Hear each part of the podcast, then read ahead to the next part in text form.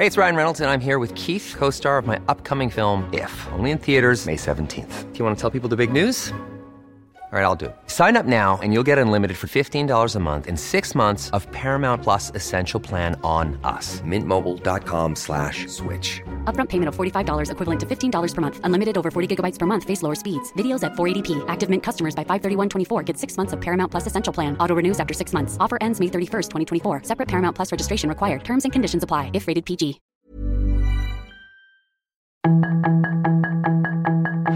Tarde a tarde, lo que necesitas saber de forma ligera con un tono accesible. Solórzano, el referente informativo.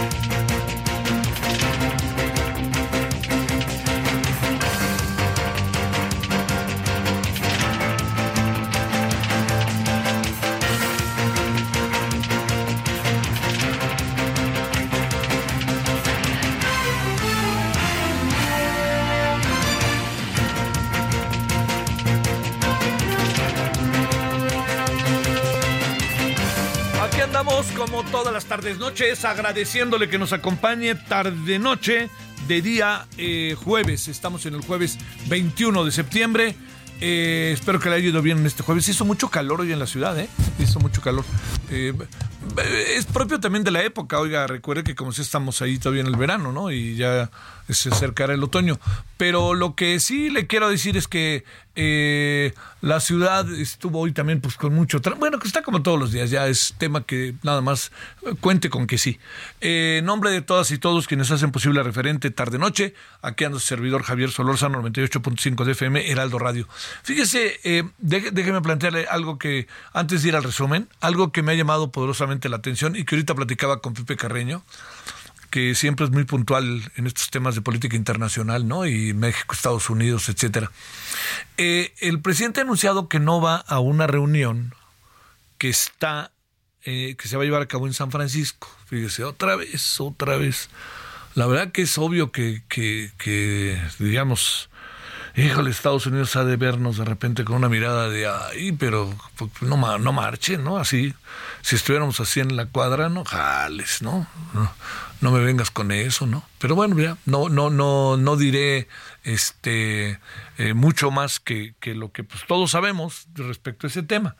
Pero déjeme decirle algo que eh, el presidente, yo le pediría, tendría que, que, que darse cuenta también de las contradicciones y que ya las, se las resolvió muchas de ellas, eh, ya le resolvió muchas de esas contradicciones eh, el, señor Marcelo Obrador y otras se las estará que empezando a resolver Alicia Bárcena, que es una extraordinaria diplomática. Em, hizo como pudo Marcelo Obrar, pero Marcelo Obrar estaba como en varias ventanillas al mismo tiempo. Pero en el caso muy concreto de el señor, de la señora Alicia Bárcena, eh, lo suyo, lo suyo es en lo que está. Como platiqué con ella, me dijo, no, Javier, yo a, otra, a otro lugar no me voy, yo estoy aquí. Bueno, pero, a ver, ahora sí que, como dirían en las, clases, casa, house, silla, chair, manzana, manzan. O sea, ¿qué es lo que le quiero decir? no se puede interpretar manzana manzan, sino manzana apple. O sea, las cosas tienen una traducción. Si no, por más que se parezca la palabra a otra palabra que está en un idioma diferente al nuestro, no significa que así se traduce. Manzana manzan. Bueno, déjeme contarle que el presidente, en verdad que lo digo, yo soy profundamente respetuoso con él, con todo lo que tiene que ver con él. Muchas cosas no las comparto, pero es el presidente por el cual su servidor votó. No, no, se enojen los que piensan y no me arrepiento en su momento. ¿Sí? 2018, para cómo estaba el país. Echemos la película para atrás, echemos la cinta para atrás y pongámonos otra vez en 2018. Lo que pasó después, no hay manera de saberlo. Algunas cosas se intuían, pero no venía a saberlo, en términos de que ya no se consolidó el proyecto que originalmente muchos pensamos que era el que se tenía que seguir. Pero déjeme contarle que en política exterior vamos de tumbo en tumbo. A ver. El presidente no quiere ir a la reunión de San Francisco convocada por Biden. Segunda la que no va a ir, convocada por Biden. ¿Dónde va a ir Japón? ¿Va a ir la India? ¿Va a ir así? Él dice, no voy. ¿Por qué? Porque ir Perú y no tenemos relaciones con Perú. A ver, ¿desde cuándo rompimos relaciones con Perú? Yo no lo sabía. ¿Usted lo sabía? A ver, ¿lo sabe la Embajada de Perú en México? Señores de la Embajada de Perú, échenos una llamadita, ¿no? Si nos están escuchando. ¿Sabían ustedes que llegó un comunicado para decirles que estaban rotas las relaciones con Perú? Que por eso no va. Y entonces, eh, a esto sume que cuando fue a Colombia y fue a, este, a Chile, dijo, vamos a tener que irnos por otra ruta porque quiero evitar un incidente cuando pasemos por Perú. No sé qué, le, iba, le iban a aventar ahí un balazo o algo así al avión, que ya hay avión semipresidencial, para no decirlo de otra manera. Bueno, esos dos hechos llaman la atención. Pero el tercero del cual mañana da cuenta Pepe Carreño en su columna, como para que le echemos un ojito, es que le pide a Biden una visita. ¿No? Dijo, oiga, señor Biden, yo lo invito a México para que vea el proyecto de Ulufructuosa, algo así se llama, que estamos llevando a cabo, el cual es coordinado por la Comisión Federal de Electricidad, que encabeza Manuel Bartlett Díaz, que hasta donde se sabe es buscado por las autoridades estadounidenses y que no va por ningún motivo a los Estados Unidos, porque a lo mejor cuando entra, entra, pero ya no sale. Vaya usted a saber. Todo el asunto de, de Kiki Salazar y muchas otras cosas. Bueno, eh, dígame, eh, yo, yo le planteo, ¿hay necesidad de entrar en ese terreno de tanta contradicción y jalar y jalar la cuerda? y ver que lo que pasó originalmente con el presidente fue el presidente de Perú se dio un autogolpe de Estado. O sea, eso fue lo que es, lo que está en todo esto. Y vea ahora lo, con la claridad con la que dos presidentes legítimos de izquierda, de izquierda, como Luis Ignacio da Silva conocido como Lula entre sus cuates, y Gabriel Boric, presidente de Chile, dicen de Nicaragua, y aquí ni siquiera volteamos a ver, lo dijeron en la ONU. Y además de que lo dijeron en la ONU, todavía más. Lula dijo, hay un riesgo muy alto de que haya un golpe de Estado en Guatemala. Me pregunto dónde está nuestra política exterior. Señora Alicia Bárcena, entiendo cómo la está pasando. Y lo digo porque sí, realmente es un cúmulo de contradicciones. No vamos porque vivir Perú. Ah, pues entonces que no vaya a Perú, pues ¿y con qué derecho? ¿Por qué, qué nos sentimos? ¿El ombligo del mundo o qué? Entonces mejor que venga y que venga a ver qué estamos haciendo con la Comisión Federal de Electricidad, que estaría ahí un hombre que, hasta donde se sabe, es buscado por la autoridad estadounidense. Gracias, Pepe Carreño, ahorita que me hiciste tomar conciencia de todo eso. Bueno, eh, aquí andamos, gracias que nos acompaña. Espero que haya tenido un buen día hasta ahora. Hay muchos asuntos hoy, ¿eh? Déjeme, déjeme contarle rápidamente también antes de irnos al resumen. Hoy eh, tuvimos una mañana muy movida. Eh, tuve la oportunidad de conversar, eh, pues sí, largamente, con Ana Lilia Rivera Rivera. ¿Quién es Ana Lilia Rivera Rivera? Es una senadora de nuestro país por el estado de Tlaxcala. Y es la presidenta de la Junta Directiva de la Cámara de Senadores qué personaje. Yo medio sabía de ella, pero qué personaje. Verdaderamente ahí es cuando uno dice, olvídese, por favor, yo, yo le, este, las mujeres que nos hacen el favor de escucharnos, yo les diría, veámoslo desde otra perspectiva. La gente tiene su historia de vida y le ha batallado. Esta mujer desde los, mire, esta mujer ha pasado por, por situaciones muy difíciles. Es de un muy pequeño pueblo tlaxcalteca que se encuentra casi en frontera con el Estado de México. Ella a los 14 años fue campeona de oratoria, este, declamaba, luego fue campeona de oratoria y dijo, yo aquí me quedo y aquí voy. Le, profeso una fe ciega, en algún sentido lo digo, al presidente López Obrador, en lo cual yo creo que siempre hay que tener cuidado con esas cosas. Uno entiende que hay identidad, pero se echó a andar en el 88. en donde el fraude de que le quitó la presidencia al ingeniero Cuauhtémoc Cárdenas. Y luego con lo del 2006 en donde también hay ahí signos de fraude que le dieron la victoria a Calderón este todo eso ella ya participaba pero ella sola con sus recursos. Y habló de unas cosas sobre el maíz que me parecen mucho muy importantes para ponerlas en la mesa. Y además este por dónde ve hoy ella como presidenta de la junta del presidente de debates de la Cámara de Senadores Cosas con las que me quedo. Esto tiene que ser plural. Fíjese, una mujer campesina tiene que ser y que está en una posición envidiable. Tiene que ser plural. Uno, ¿sí? Aquí hay que escuchar a todos. Dos, yo aprendo diariamente de todos mis compañeros y compañeras legisladores, senadores, y no me importa de qué partido son. Puede ser Claudia Ruiz Macié, Miguel Ángel Osorio Chong o Ricardo Monreal. Fíjese, con esta apertura no es por nada, pero a lo mejor el país estos años hubiera sido diferente, ¿no? Escuchemos a todos, escuchemos qué es lo que hay que hacer. Bueno, se lo cuento porque me llamó gratamente la atención y ahí en el, en, el este, canal del Congreso, este, ver un perfil, escuchar un perfil de esta naturaleza me parece que es mucho, muy interesante, mucho, muy aleccionador de de repente hacernos a un lado, hacernos a un lado del estereotipo político y saber que saber que hay voces que, que dentro de partidos con, con, los que a lo mejor no compartimos, tienen allá adentro voces que son plurales, democráticas, libres y que escuchan. No por ello no defienden su causa, pero entienden que desde esa tribuna, desde la presidencia de la, de la Cámara de Senadores, perdóname, yo soy de Morena, lo siento mucho, seré de Morena, pero lo que sí le voy a decir de manera muy clara es que yo tengo que aprender, saber y dirigir el tránsito sin importar que yo sea de Morena. Todos tienen los mismos derechos. No es fácil ser presidente o presidenta de la Junta de la mesa directiva. También le recuerdo que en el PRI está la presidenta de la Junta de Directiva de la Cámara de Diputados, que es eh, la diputada Guerra. Entonces, con esto le digo por dónde andan las cosas, ¿eh?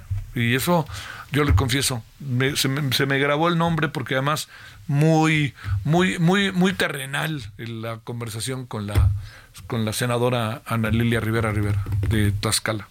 Además, pasajes de su vida privada ah, muy rudos, accidente, muerte, de familiares cercanísimos en los que ella iba. Y, ¿sabe qué? Cuando llegaron los zapatistas, ya se quería ir con los zapatistas y ella es la representante del sector indígena, de ah, grandes cosas que se han hecho del sector indígena al interior de las cámaras. Bueno, oiga, pues aquí andamos agradeciéndole. ¿Qué le parece si nos aventamos de inmediato un resumen con lo más importante y regresamos? Le quiero contar de algo que me parece eh, muy relevante después de la, del resumen y se lo adelanto. Eh, yo, así, perdóneme que lo diga en primera persona, su servidor no sé, todos los que están aquí presentes, que yo entiendo que son hombres probos, trascendentales, aunque le vayamos a Guadalajara, este, le diría, yo creo que Dinamarca cada vez, cada vez está como Plaza Sésamo. ¿Recuerda Plaza Sésamo? Aquello como sea, ¿no?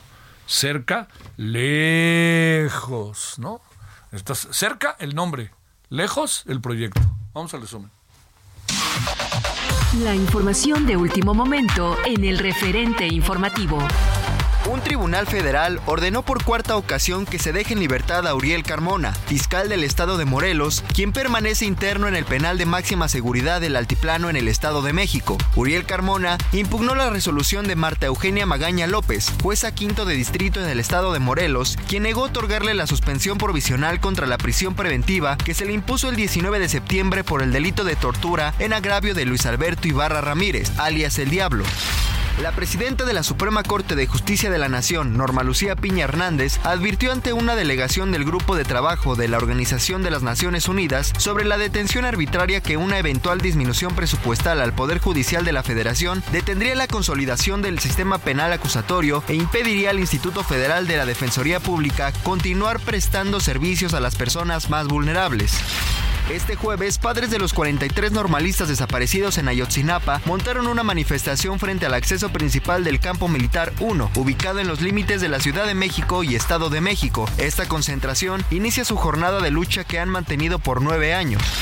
La Asociación Mexicana de Ferrocarriles reveló que Ferromex, subsidiaria de Grupo México, ya se reunió con diversas instancias del gobierno federal para encontrar soluciones ante la problemática de la alta afluencia de migrantes en las vías férreas que atraviesan el país. Durante la madrugada de este día, fue detenido en la comunidad de San Nicolás perteneciente al municipio de Ixmiquilpan, Hidalgo, el diputado local por el Partido del Trabajo Edgar Hernández Daño. El alcalde de Rincón de Romos, Javier Rivera Luébano, murió la madrugada de hoy tras chocar su camioneta contra un camión Torton en la carretera 45 Norte, cerca de la comunidad Margaritas en Aguascalientes. El edil conducía una camioneta Chevrolet Colorado por la carretera Aguascalientes Rincón de Romos, cuando el chofer del Torton, quien conducía en sentido contrario, presuntamente intentó tomar un retorno prohibido en forma intempestiva. Al iniciar operaciones este día, el dólar se vendía hasta en 18.20 pesos en ventanilla en bancos. En tanto, el tipo de cambio interbancario se ubica en 17.20 unidades por dólar, con una pérdida de 0.68% frente al precio de referencia de ayer. Este día, el presidente ucraniano Volodymyr Zelensky advirtió al Congreso de Estados Unidos que perderá la guerra contra la invasión rusa si Washington corta la ayuda de miles de millones de dólares a Kiev. Sus comentarios y opiniones son muy importantes. Escribe a Javier Solórzano en el WhatsApp 5574 50 13 26.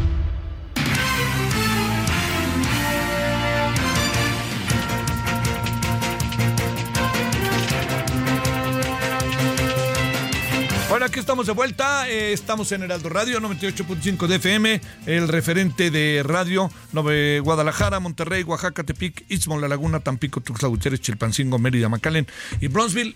Y muy pronto, ay, uno de los paraísos terrenal, terrenales que uno ha tenido toda la vida, ¿no? Se vale a pesar de todo lo que pasa allá adentro, que es Acapulco. Bueno, oiga, déjeme, déjeme pr- primero decirle, esta detención del diputado del PT es una detención que, que debe de llamar la atención, ¿eh? Porque lo detienen porque alguien dio el pitazo de lo que tenía en su casa. Y en su casa tenía droga, tenía cartuchos, este tenía te- cristal, cocaína, eh, y estaba ahí co- con, una mujer, vi la foto de una joven mujer, pero es diputado del PT y hace cuatro o cinco días estuvo en un acto del partido con Claudia Sheinbaum. O sea, me llama la atención, ¿no? Alguien habla de venganza. Este, digo, pues, habrá que seguir el caso a detalle, pero ojo con eso, ¿eh? Ojo que es un, es un caso que parece delicado. Bueno, mire, eh, yo sí creo que está lejos Dinamarca.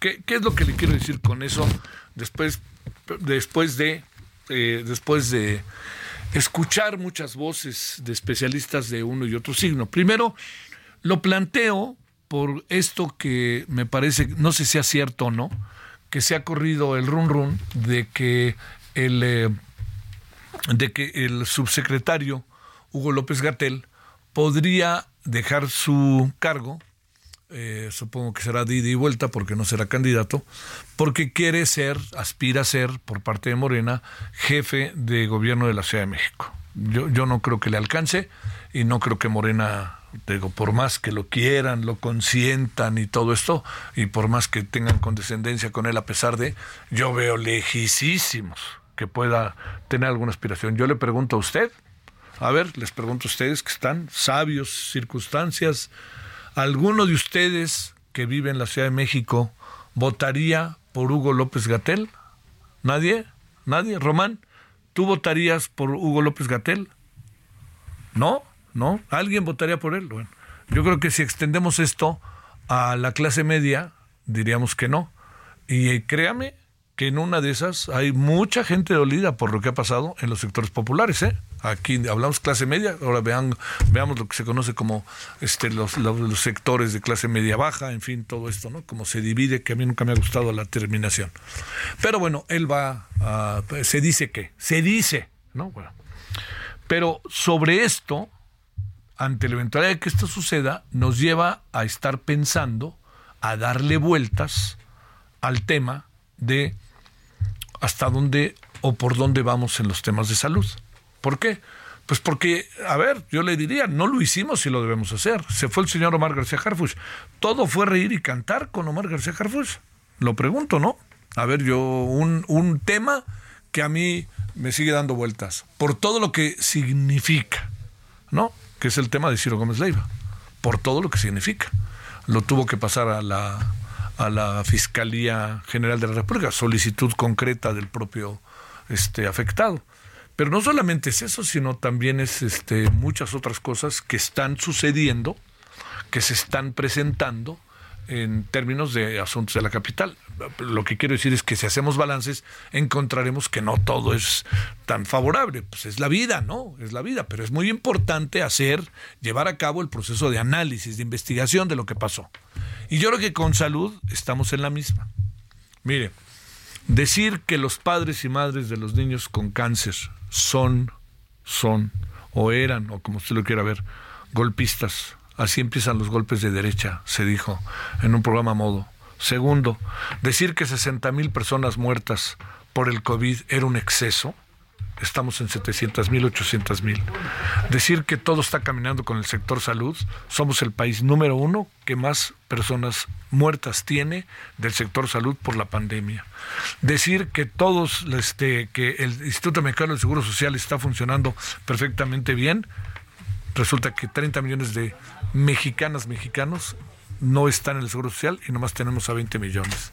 Decir que las clínicas y todo está funcionando es cosa de ver lo que ha pasado en algunos elevadores y en lugares en donde ni siquiera aire acondicionado hay para partos como Veracruz y Acapulco. Entonces, claro, hay su otra parte. Sería absurdo no verlo. Pero déjeme decirle, no podemos hablar de Dinamarca y mejor que Dinamarca y menos de Canadá, como que también lo plantearon. Yo creo que Además, espéreme, el presupuesto que podía ser de 12% es de 5%. Y se lo decía yo hace algunos días.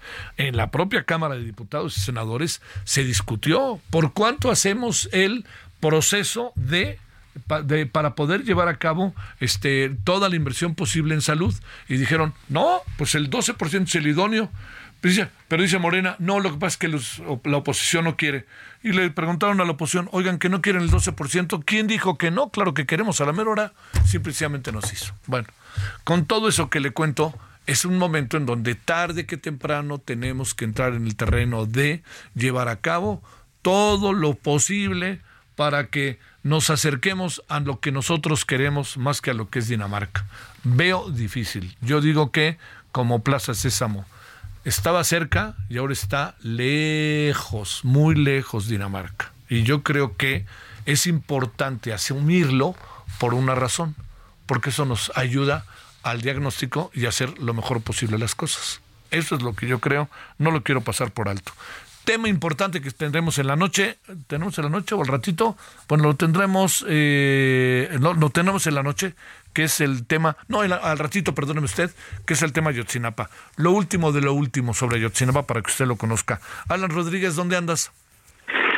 Hola, ¿qué tal Javier? Amigos, muy buenas noches. Nos encontramos en esos momentos en la avenida del conscripto, frente a la puerta número uno del campo militar número 1A. En este punto, desde aproximadamente el mediodía comenzó la instalación de un campamento, el cual va a permanecer hasta el próximo 27 de septiembre por parte de familiares, amigos y también estudiantes pues normalistas procedentes de Ayotzinapa, quienes vienen a hacer un reclamo de justicia y sobre todo que el ejército mexicano entregue todos los expedientes correspondientes con la llamada Noche de Iguala para que con esto pueda avanzar la procuración de justicia y también el esclarecimiento de los hechos. Derivado de esta situación, tenemos severamente afectada la circulación para todas las personas que desean avanzar desde la zona de periférico con rumbo hacia la zona del centro de convenciones Banamex, pues se estarán encontrando con los cortes a la circulación por parte de la Secretaría de Seguridad Ciudadana. En este punto también, pues al interior del campo militar hemos podido observar la presencia, el reforzamiento de la seguridad por parte del ejército mexicano, quienes pusieron una serie de vallas, unas protecciones a las puertas de este pues espacio en donde pues ejerce el ejército mexicano. Derivado de esta, situación, pues también tenemos también afectada la movilidad y como alternativa vehicular tenemos la calzada San Esteban o la calzada Ingenieros Militares que les estará permitiendo pues agilizar un poco la movilidad. Sin embargo, en toda esta zona hasta el perímetro de periférico está bastante afectada la movilidad. Cabe destacar que será pues hasta el próximo 27 cuando se retiren después de haber concluido pues todas las acciones con motivo del noveno aniversario de la desaparición de los jóvenes y pues con esto el reclamo aquí en este punto es que se entreguen todos los expedientes por parte del ejército mexicano para ayudar al esclarecimiento de los hechos. Por lo pronto, Javier, es el reporte que tenemos. Hasta el rato, querido Alan, gracias. A ver, dos asuntos antes, denme 10, 15 segundos. Uno, todo indica que en cualquier momento quedará en libertad Juan Collado, pero tendrá que usar un brazalete en su pierna, que sería el piernalete, como luego yo digo. Segundo asunto, habrá que ver qué pasa con el juez, con el fiscal Ulises Carmona, que un juez acaba de decir que debe estar en libertad. A lo mejor no hay quinto malo y cuando vaya saliendo, ahí me lo agarran. Pausa. El referente informativo regresa luego de una pausa.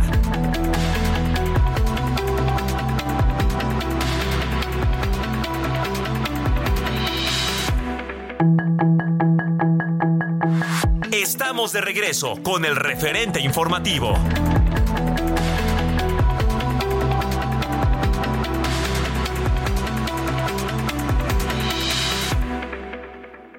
CAT promedio de 20.7% sin IVA vigencia el 2 de octubre de 2023.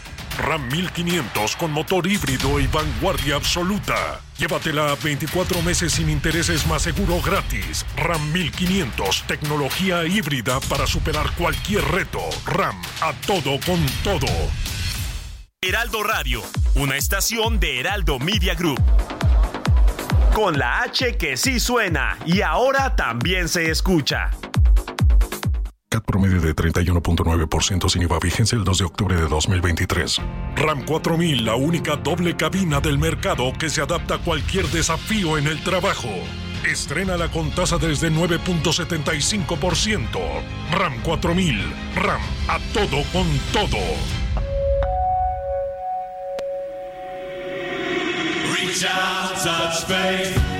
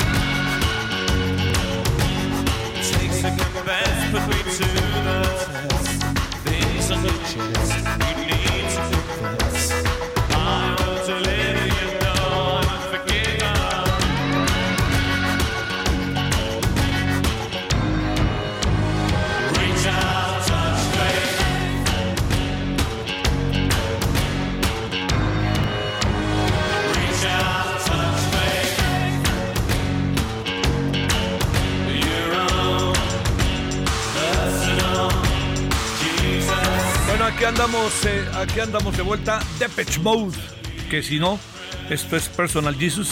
Eh, bueno, eh, hoy, el hoy sábado y lunes están en el Foro Sol de la Ciudad de México y mire que eso sí se va a llenar. La verdad que es una banda francesa muy popular y muy importante, entonces pues habrá que seguirla, ¿no? Siempre tiene su, su chiste.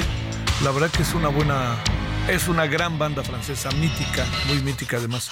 Bueno, 19, eh, británica, perdón, dije, perdón, pero muy, híjole, me confundí con, este, con los otros, con Daft Punk. Perdóneme, perdóneme, me retache, gracias. Mira, Por eso es bueno tener gente ahí que le diga a uno como Chabelo, lo que se debe hacer y lo que no se debe hacer. Gracias. No, pero es este la inglesa, la confundí con Daft Punk, que por cierto andan, este, de repente están en México. ¿Sabía usted? Y de repente van al sur del país, ándele, y cosas, hacen cosas interesantes. Bueno, ese es Daft Punk, pero Depeche Mode está hoy, sábado y lunes. O sea, un día chambean y un día se dedican al reposo y a reponerse, que los conciertos son rudísimos en términos del desgaste físico que tienen, pero también les- no hay cosa que les guste más, ¿no? Por supuesto. Bueno, 19.34 en hora del centro.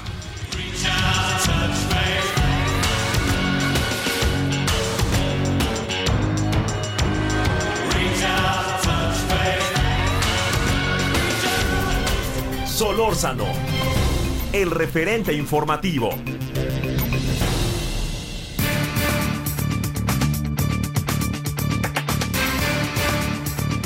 Quedé, eh, no, no me quiero ir del tema, me quedé con estas dos cosas, ¿no? Que todo indica que el abogado Juan Collado en cualquier momento podría quedar en libertad. Eh, la verdad que, digo, más allá de lo que haya pasado con Juan Collado, eh, a quien tengo el, gusto de conocer, la verdad, este, de muchos años, le quiero decir que, que la pasó pues mal en la cárcel. En la cárcel no se la pudo no pasar bien. Pero esta agregue que creo que en tres o cuatro ocasiones fue operado, ¿eh? Juan Collado. Tuvo que, lo sacaron de la cárcel, lo llevaron al hospital y lo tenían dos, tres días y vámonos de regreso, ¿no? Este, entonces, bueno, vamos a ver en qué términos queda no todo el proceso de, Juan Collado, porque no está, sigue el juicio en libertad, ¿eh? no, nada, que quede claro, lo permite la ley. Va a tener él una, este, va a tener un brazalete que, para que no se fugue ni nada parecido. Bueno, esa es una. La otra es, ¿usted qué cree? que Ulises Carbón, el fiscal de Morelos, ahora sí quede en libertad? ¿O cuando vaya saliendo por quinta ocasión le digan, Ulises Carmona, te robaste los gises de tercero B. Te tenemos que detener otra vez, ¿no? No, es que ha sido una tras otra, tras otra, tras otra. Es evidente que van tras él, ¿no? Y están buscando, además, con qué autoridad también me pregunto yo, hace lo que hace la Ciudad de México, el gobierno de la Ciudad de México, cuando es un fiscal que tiene fuero, y yo no supondría que es un Estado que tiene autonomía. Pero bueno, ya sabe, ahí se junta también el señor futbolista, el extraordinario futbolista. Pocos futbolistas en la historia de México. Y créame, en la historia de México, y si me apura, en la historia de América Latina, ¿eh? Cuauhtémoc que era un fuera de serie. Hacía cada cosa que verdaderamente, además, en el fútbol ser irrespetuoso en términos del juego, no con los rivales, aunque lo fue con los rivales. Recuerde bien cuando hizo las veces de perrito que hacía pipí en la portería de Félix Fernández, ya se ha de recordar.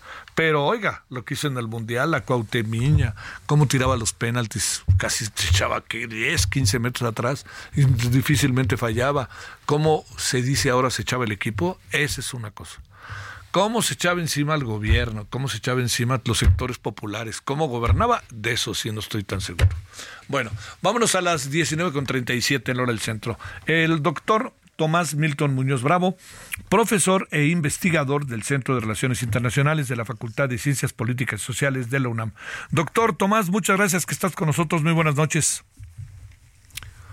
Estimado Javier, buena noche a Ahí, ti y al auditorio. ahí ya me escuchas, ¿verdad? Porque por, por momento no nos escuchamos. Ahí estamos ya. Gracias, Tomás, de nuevo. Eh, doctor, déjame plantearte, este, a ver, eh, ¿qué piensas de todo esto que se ha venido suscitando con el, digamos, con la disminución de 60 trenes o de 60 viajes de trenes para evitar incidentes, accidentes, como se quiera ver, de migrantes que se suben a ellos. A ver, para, para empezar por ahí, ¿qué es lo que piensas?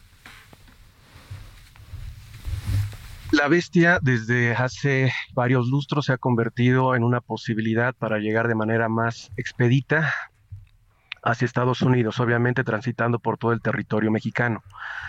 Eh, a pesar de que incluso también en la propia bestia se han registrado casos de extorsión, sigue funcionando para estos migrantes y particularmente para una gran cantidad de personas que vienen huyendo de sus países de origen y que podrían calificar como asilados o como refugiados, pero ante la inoperancia de Estados Unidos para agilizar los trámites de asilo, pues se ha convertido de nueva cuenta en eh, la vía para llegar, insisto, de manera más expedita a Estados Unidos. Pero al mismo tiempo eh, se entiende que representa un grave riesgo para su propia salud. También significa al mismo tiempo pérdidas para una empresa importante de nuestro país. Y por desgracia, la única medida que desde el Instituto Nacional de Migración se les ocurre es pedirle a la empresa que ponga más vigilancia. Esto ya se hizo en el pasado con Peña Nieto, no funcionó. De hecho, lo, que, lo único que generan es precisamente mayor cantidad de accidentes y de muertes por parte, obviamente, de los migrantes y solicitantes de asilo y refugio que viajan en la bestia. Esto, a ver, déjame preguntarte, Tomás, el, el eh, digamos, eh, se habla también de como estrategia de la empresa. Eh, ¿Tomamos en cuenta esa variable o qué es lo que sucede? Sin duda alguna, eh, desde varios años atrás eh, se ha venido manejando eh, por parte, insisto, de la empresa que maneja básicamente, que es un tren de carga, la posibilidad de ir obstaculizando el acceso para los migrantes. Entendemos que hay una serie de intereses económicos bastante eh, normales, nada turbios, pero al mismo tiempo las medidas que se han implementado han sido insuficientes y sobre todo recordarás que hace ya algunos eh, meses comentamos que las medidas que habían implementado por parte de México y Estados Unidos, entre ellos, por, entre ellas, por ejemplo, en el caso estadounidense, poner oficinas de gestión de asilo en Guatemala y Colombia no iban a funcionar y no están funcionando. Y en este momento, sobre todo los flujos más importantes que estamos observando en nuestro país provienen de Venezuela, provienen de Haití, dos países con graves problemas, no solamente económicos, sino también sociales. Eh, obviamente, eh, estados eh, fallidos en, gran medida y que además están sufriendo una gran oleada de crimen organizado. Y ante esta situación que ya sabíamos y que se sigue agravando, las autoridades estadounidenses no han hecho nada por mejorar sus sistemas de ingreso para proteger a quienes desean el asilo. Esta medida eh, que se genera en este año, que es básicamente una aplicación por Internet, no ha permitido eh, agilizar los trámites y en el caso mexicano, bueno, simple y llanamente estamos como se dice vulgarmente, eh, geografía es destino y nosotros somos el paso obligado hacia Estados Unidos.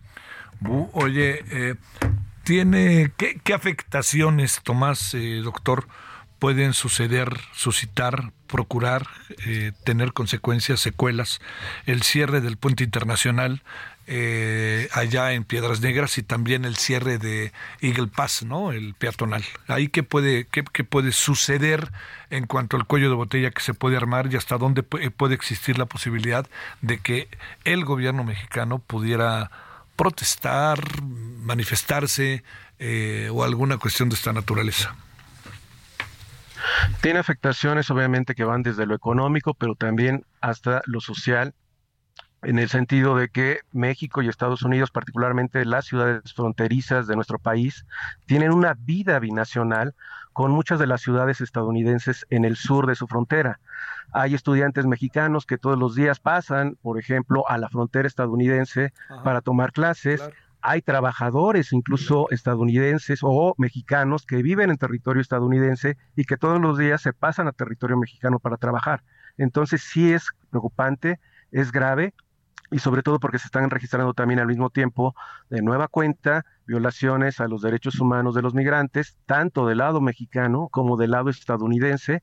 Y por desgracia, esto ya lo habíamos señalado. El gobierno mexicano aceptó este año que 30 mil personas que no iban a ser aceptadas en Estados Unidos por parte de eh, que provenían de Venezuela, que provenían de Haití, que provenían también de Cuba, pues simple y llanamente se han quedado varados en nuestro país y muchos de ellos ya están intentando llegar a Estados Unidos porque en México no ven las condiciones para vivir y además no era su deseo inicial, es decir, quedarse en México y después llegar a Estados eh, y perdón, su deseo inicial no era quedarse en México, era llegar finalmente a Estados Unidos y esto sí se está convirtiendo en un gran problema para nosotros, por eso cada vez estamos viendo a más migrantes en lugares inimaginables, por ejemplo, en el viaducto de la Ciudad de México. Están varados, ya no pueden seguir hacia Estados Unidos y no les estamos dando tampoco las condiciones para que se puedan desarrollar en ese sentido. A ver, la parte, Tomás, que tiene que ver con, eh, eh, con las eventuales pérdidas, problemas que pueden significar que ferrocarriles, que Ferromex no siga las rutas que ha venido siguiendo en términos del comercio, eh, ¿sí son tan altas como se plantea o, o hay que alcanzas a apreciar sin quitar el dedo del renglón de que lo importante, yo diría, el presidente dijo, no me importan los ferrocarriles, me importan los migrantes, pues el problema está en que una cosa está con otra, ¿no? Efectivamente. Y de acuerdo con la propia empresa, sus pérdidas sí son importantes y obviamente entre más días eh, permanezcan con las cargas eh, varadas, simple y llanamente se rompen incluso cadenas de suministros y no solamente son pérdidas para la propia empresa ferroviaria, también son empresas para aquellos que son dueños de los productos que están enviando a diferentes partes, eh, no solamente de México, no, sino, sino también de Estados Unidos. Y en ese sentido también incluso si fuera muy prolongado, hasta eh, en términos inflacionarios, claro que impactaría. Por eso es importante que se trabaje de forma conjunta y que se tomen medidas que no únicamente impliquen poner mayor seguridad o golpear a migrantes en la frontera. Pasa todo por el sistema opaco, lento de Estados Unidos para recibir a los solicitantes de asilo y de refugio. Ni siquiera Biden cambió esa lógica. Híjole, eso está... Oye, eh, es que también se ha insinuado mucho que es un acto que pudiera estar provocado por la propia empresa. Tú lo- entramos en ese nivel de especulación. Anoche me lo dijeron y nos lo dijeron en la tele, fíjate anoche. Yo no tengo los elementos para, eh, poder eh, hacer una afirmación de, de esa índole. Ajá. Y al mismo tiempo es indudable que sí han aumentado los flujos, reitero, de migrantes solicitantes de asilo y de refugio. Y por eso en Eagle Pass, por ejemplo, se ha declarado como zona de emergencia. En ese sentido, reitero, si lo está haciendo la empresa eh, eh, para beneficiarse, eh, simple y llanamente sería algo eh, inhumano, Sí, sí. algo que no debería de ocurrir, pero reitero, en mi caso no tengo los elementos para afirmar que es una especie de autoatentado eh, para que eh, tengan pérdidas y que finalmente ya no haya posibilidades de que los migrantes se suban a la bestia. Sí, ese es, ese es el asunto. Oye, este, eh, ¿tienes una idea, Tomás, de la cantidad? Es que nos han dado tantas cifras. El otro día me hablaban de 200 mil personas en, en Tapachula. ¿Tú crees que llegue a ese nivel? Si no es ese nivel, sí es evidente que es un nivel, es un número altísimo, ¿no, Tomás? Hay eh, cifras que están manejando organizaciones no gubernamentales, incluso eh, también declaraciones de migrantes. Yo difícilmente creo que sean 200 mil, eh, que ya están en territorio nacional en este momento exacto, a punto, transitando obviamente por nuestro país para llegar finalmente a Estados Unidos. No en este momento. En el acumulado sí tendríamos que hablar que en promedio se calcula, eh, más que se calcula, te puedo decir que si consideramos el año pasado las cifras de detenciones en México, de detenciones eh, por parte de la patrulla fronteriza y de que al menos la mitad de esos detenidos lo volvieron a intentar y llegaron, al menos se estimaría que dos, eh, que dos millones de personas transitaron por nuestro país el año pasado, Mira. de los cuales al menos un millón tendría que haber llegado a Estados Unidos, sin que haya sido capturado. Por eso, reitero, eh, en este momento eh, en esta semana no puedo considerar que haya 200 mil personas ya en tránsito. Sería demasiado. Oye, pero Sería qué- normal. Oye, pero qué número, ¿no? Sí. Dos millones y Sí, sí, medio sí, circulando. eh, eh, híjole. insisto. Sí, sí, entiendo, entiendo sí, en qué y- y- sí. Adelante. Exactamente. Y bueno, solamente hacer una eh, acotación, eh, una señalización. Eh, se cuenta hoy en día por eh, el número de eventos. Es decir, muchas veces un migrante que es deportado, por ejemplo, un guatemalteco que lo deportan a México, muchas veces vuelve a hacer un segundo o un tercer intento. Pero insisto, es muy probable que haya más de dos millones de eventos al, eh, bueno, el año pasado en tránsito por nuestro país para llegar a Estados Unidos, de los cuales la mitad fueron detenidos y fueron deportados. Qué cosa. A ver, eh, se acerca eh, los seis meses, 27 de marzo, 27 de septiembre, fíjate con el 26 de septiembre, un día antes de Agotzinapa, de seis meses de que se eh, de que eh, murieron 41 migrantes calcinados en un centro migratorio en Ciudad Juárez que más bien parecía una cárcel. Eh, a ver, no ha pasado nada, ¿no? Yo creo que es, es ser un poco desesperante y luego se habla de que ha habido intentos de chantaje o de arreglos con ellos. ¿Cómo, cómo lo ves así a la distancia y cómo ves eh, la acción del Estado mexicano respecto a lo sucedido? Es indignante que el comisionado siga en su puesto, es indignante que haya sido defendido por Andrés Manuel López Obrador, es indignante que a punto de terminar su sexenio, de eh, ese presidente de puertas abiertas, que tampoco es lo ideal, y de brazos abiertos hacia la inmig- inmigración indocumentada, hoy estamos pasando simple y llanamente a confirmar que México se ha convertido en el muro de Estados Unidos, sin importar que en el poder se encuentre Donald Trump o que se encuentre, en este caso, Joseph Biden. Es de verdad tristísimo y difícilmente va a cambiar algo en lo que resta del sexenio. Y lo que más me preocupa es que en este momento, salvo alguna eh, algún tuit que alguna de las eh, futuras candidatas, porque no les podemos decir candidatas, de las futuras candidatas, eh, eh, un tuit en materia de apoyo para pedirle a la comunidad de los mexicanos en el exterior. La verdad es que el tema migratorio en todos sus elementos, entre ellos el de tránsito por nuestro país, no ha sido abordado por ninguna de las virtuales candidatas a la presidencia de la República. Y eso también es muy preocupante, se debería de estar trabajando ya. Sí, claro. Oye, este, el, el panorama no es nada halagador, ¿no? Más bien diría, este, y seguirá. Luego se habla, este, Tomás, de que octubre es un poco, para decirlo en términos de, de- estereotipo, el mes de la migración, porque se acerca el fin de año, se intensifica la migración. Parece que lo que viene no, mejor no va a estar, ¿no? Para nada. Eh, por el contrario, reitero, no hay ni siquiera los recursos suficientes para las instituciones mexicanas que se encargan precisamente de atender tanto a migrantes como a solicitantes de asilo y de refugio. Lo que han tenido que hacer algunas instituciones, por ejemplo Comar, es eh, tener alianzas, tender alianzas con ACNUR, e incluso ACNUR le está pagando los salarios a algunos de los funcionarios de la Comar. Entonces, en ese sentido, están rascándose como pueden y no hay, reitero, eh, posibilidades de ver un mejor eh, futuro en los siguientes tres, eh, cuatro meses, lo que resta del año, simple y llanamente porque tampoco hay voluntariedad por parte del actual gobierno mexicano y en el caso de Estados Unidos sabemos que ya estamos casi entrando a lo que va a ser su proceso ele- electoral de 2024 y a lo que ellos lo que a ellos les interesa es que ya no ingresen ni migrantes ni solicitantes de asilo o refugiados. Entonces, la- el panorama la verdad es que es muy sombrío. Te mando un gran saludo, doctor Tomás eh, Milton Muñoz Bravo. Gracias que estuviste con nosotros, doctor.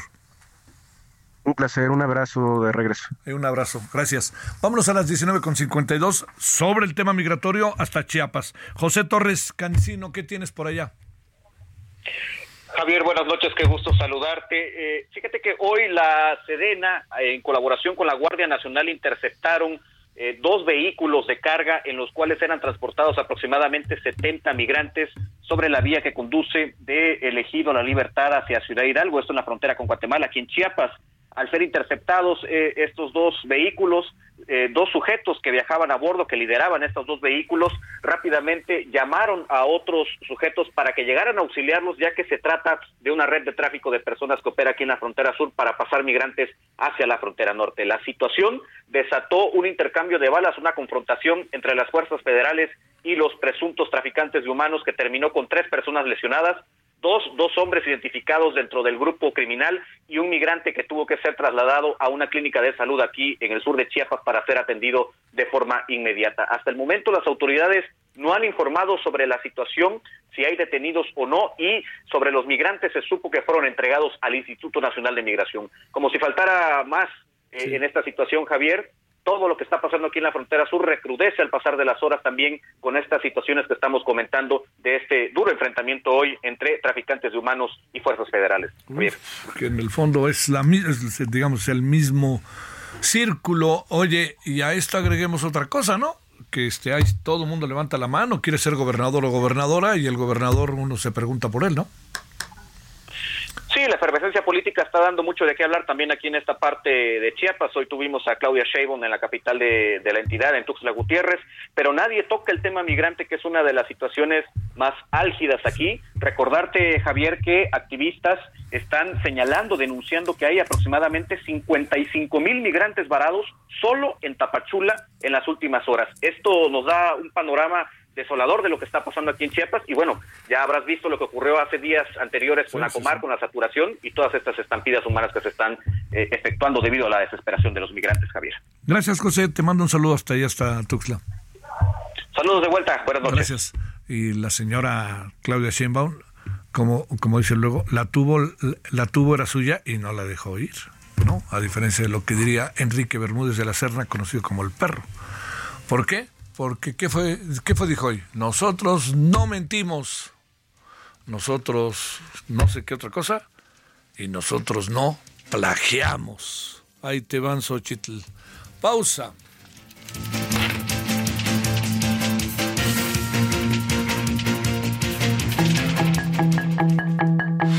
El referente informativo regresa luego de una pausa.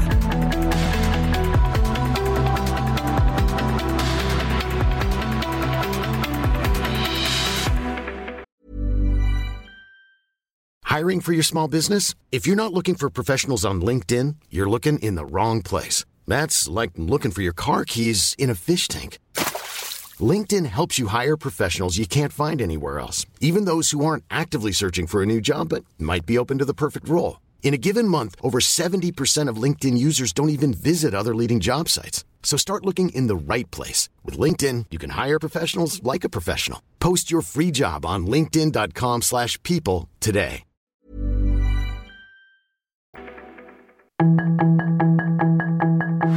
Estamos de regreso con el referente informativo.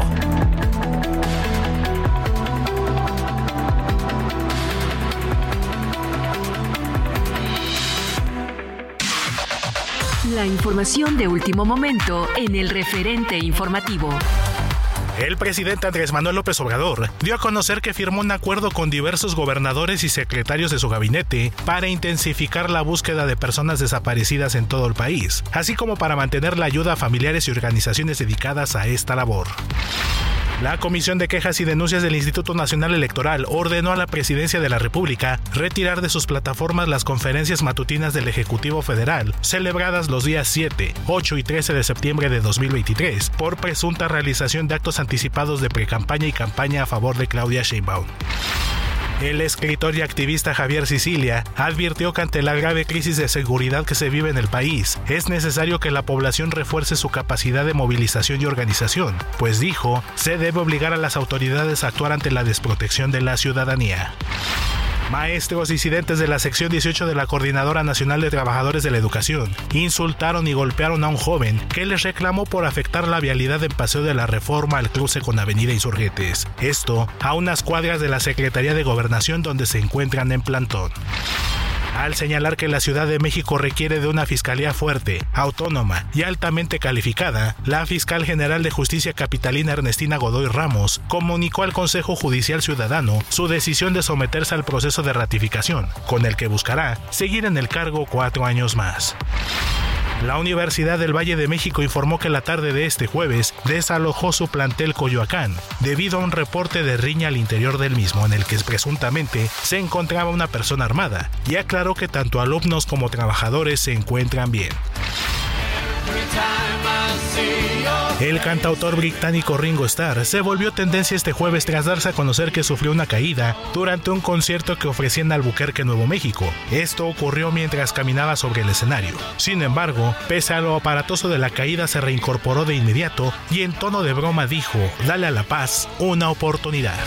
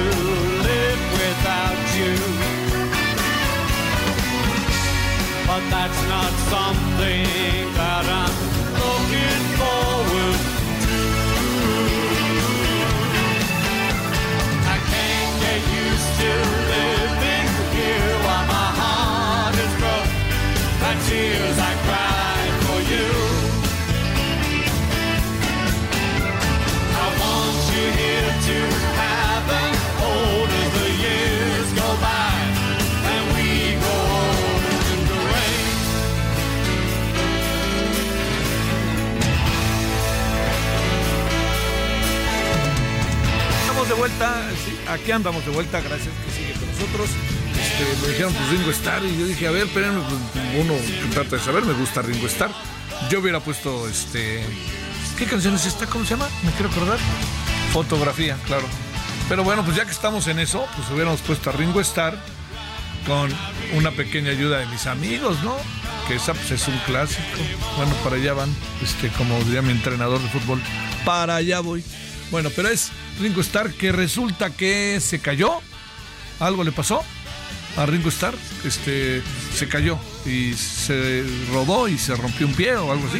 No, qué bueno. Bueno, esto es de las buenas, ¿no?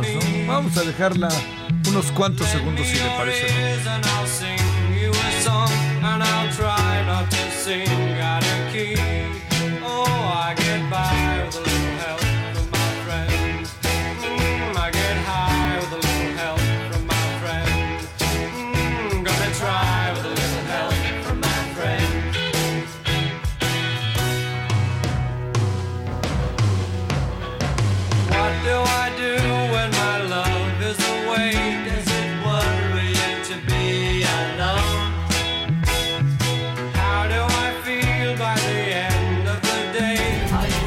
Solórzano, el referente informativo.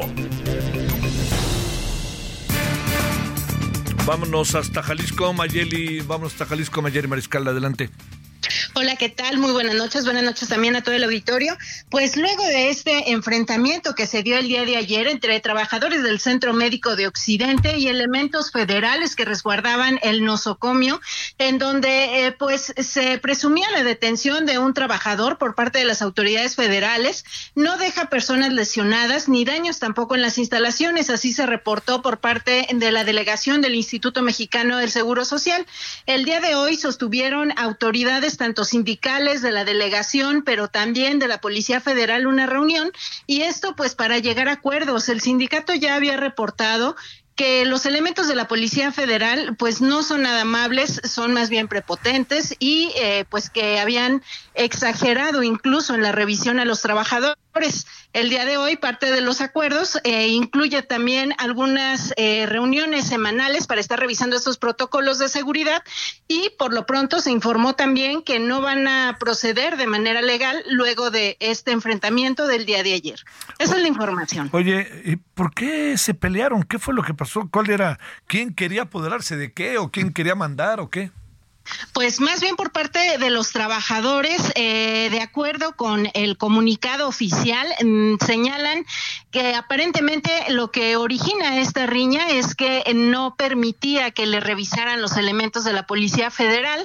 Desde el sindicato, pues se habla de también malos tratos por parte de los elementos y pues bueno, al atacar a un trabajador, los otros trabajadores sindicalizados pues comenzaron también a gritarles a estos elementos y pues prácticamente ya también en redes sociales circulan videos en donde se ven pues los dos bandos eh, ejerciendo violencia y gritándose de un lado a otro. Así es que pues bueno. Así bueno, es. Bueno, este, ¿ya no ha llovido tanto en Guadalajara o cómo van las cosas, Mayeli? De hecho, no, este, ha estado lloviendo por la madrugada, sin embargo, eh, pues no ha llovido. El día de hoy estuvimos a más de 30 grados y la verdad es que el calor se sintió bastante fuerte el día de hoy. Y fíjate que también acá por la Ciudad de México. Gracias, Mayeli, muy buenas noches. Buenas noches para todos. 20 horas con 8 minutos en la hora del centro, Heraldo Radio, referente de la noche. Solórzano, el referente informativo.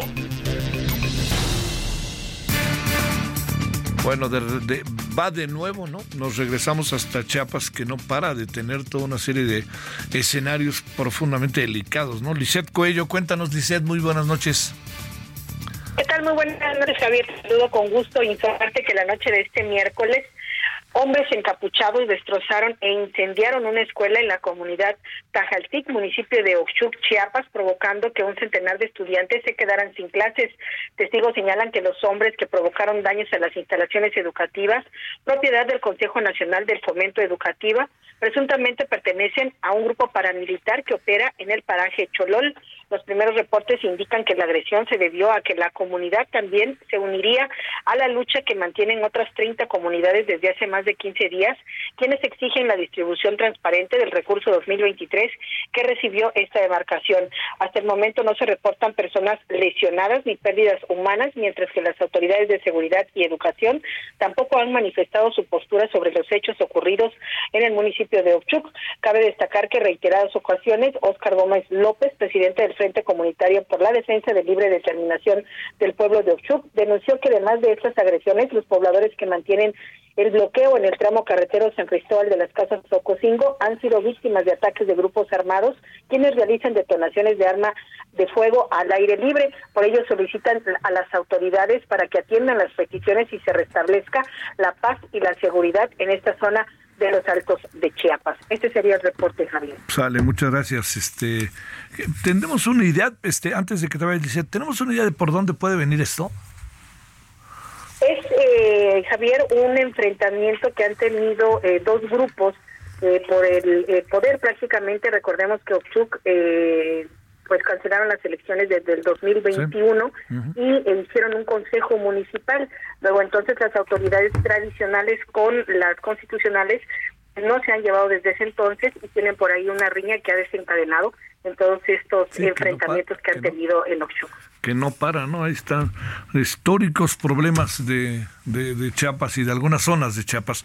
Gracias, Lizeth, buenas noches. Muy buenas noches. Vámonos ahora hasta el Estado de México. Gerardo García, ¿qué pasa por allá?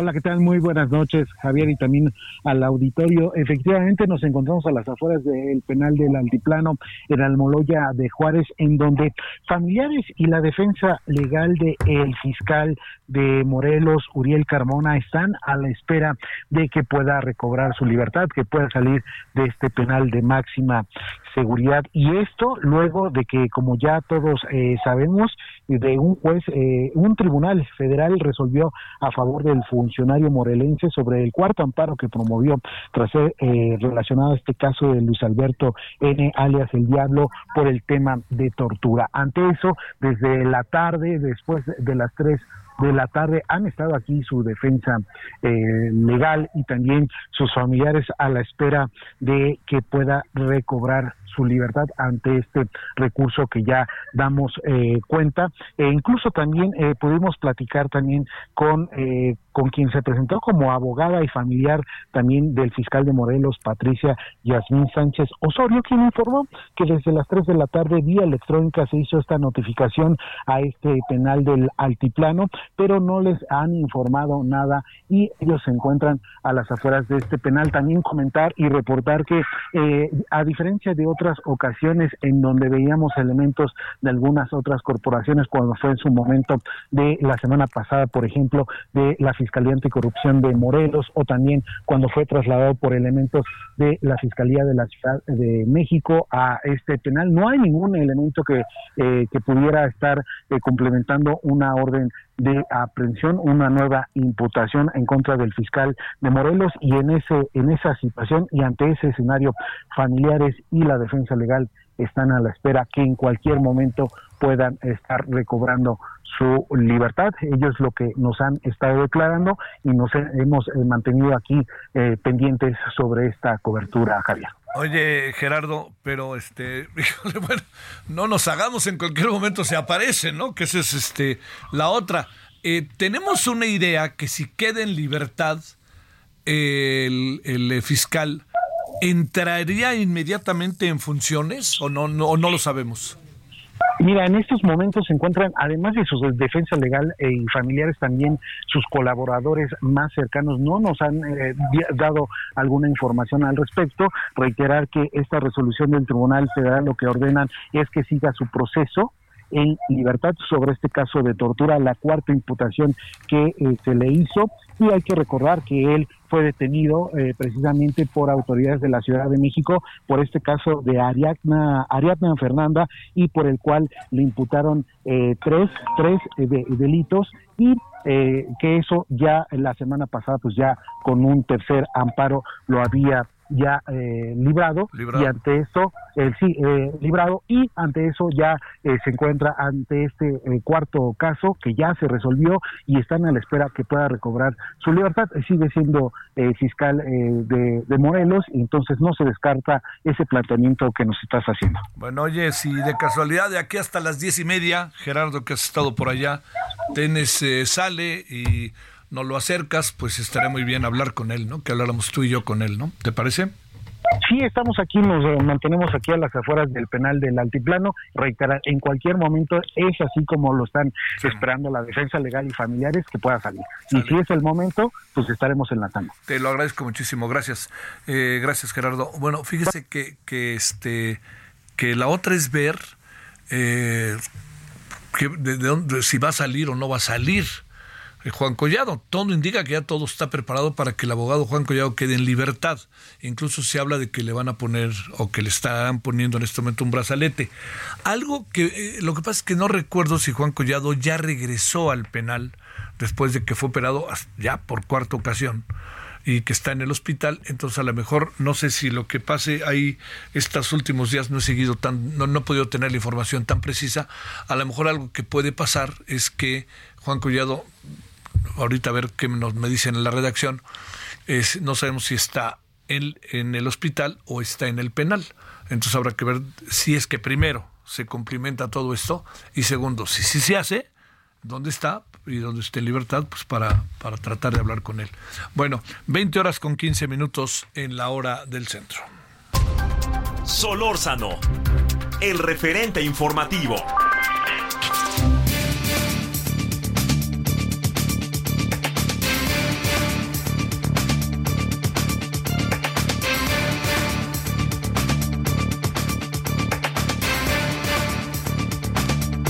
Es un día, en verdad, en verdad se lo digo, sumamente importante.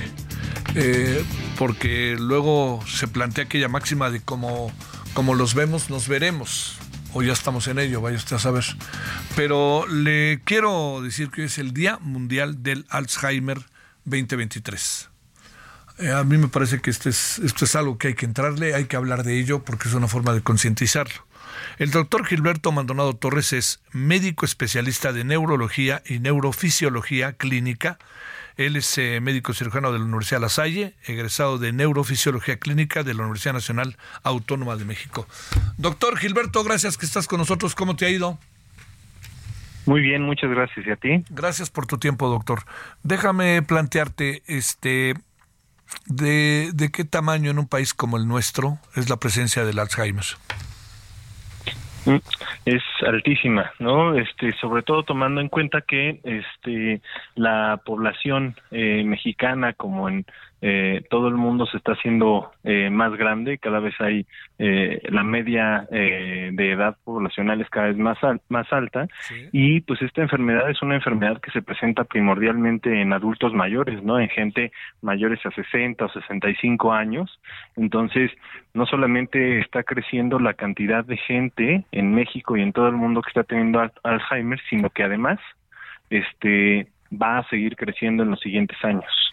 ¿Sabemos eh, el origen, Gilberto, doctor, del Alzheimer? Sí, este, sabemos que se da por la acumulación de una proteína en el cerebro que se llama la proteína amiloide. Entonces, este, eh, es una enfermedad por acumulación de esta proteína y esta proteína pues daña las células del sistema nervioso central este en varias regiones del cerebro en particular este en, las regiones este temporales en el hipocampo y eso pues deba, eh, es lo que causa las manifestaciones Híjole, qué fuerte, ¿no? Oye, este, ¿es más proclive para los hombres, para las mujeres o ahí sí no hay género? Pues es básicamente igual para hombres y para mujeres. ¿eh? Se, se, se, se ve igual en hombres y en mujeres. Este, en realidad, pues los factores de riesgo están más relacionados a, a, otras situaciones. Este, hay algunos factores genéticos, algunos tipos de proteínas que heredamos, este, que eh, pues nos hacen más proclives a que este tipo de, de, de proteína se nos acumule, a que sea más difícil eliminarla para nosotros. Eh, eh, los factores de riesgo cardiovascular también son muy importantes, este, dormir mal, no hacer ejercicio, la vida sedentaria, tener presión alta, tener diabetes, este, todos esos son eh, factores de riesgo importantes. Y la edad, por supuesto, que es la más importante. ¿Hay, hay este, doctor, un factor que podríamos colocar de prevención o es un asunto que, que tarde que temprano te cae más allá de, las, de los factores que has mencionado ahorita? Pues hay varios factores que se pueden modificar en la vida y que nos ayudan a tener un riesgo disminuido de, de Alzheimer, ¿no? Eh, uno es hacer ejercicio, ¿no? Hacer ejercicio es súper importante. Controlar bien los factores de riesgo cardiovascular, si uno es hipertenso, este, controlar bien la presión, si uno es diabético, controlar bien eh, la diabetes, este, dormir bien también es fundamental para, para poder este, eh, tener un riesgo disminuido de Alzheimer. Otro es la dieta. Se ha visto que ciertos factores dietéticos desde joven, ¿no? Este, también contribuyen a, a, a tener un riesgo disminuido de Alzheimer. Si tus este tus escuchas lo quieren por ahí checar hay una Sí. dieta por ejemplo que se llama la dieta Mind no como mente en inglés M I N D Ajá. que pues se ha relacionado también a tener un riesgo disminuido de de Alzheimer este tener eh, eh, relaciones sociales, relaciones familiares estrechas, no aislarse, es otro factor importante y también mantener mantener activa la mente, ¿no? Este eh, estar aprendiendo constantemente, la independencia es un factor súper importante para tener un riesgo disminuido de, de Alzheimer y de demencias.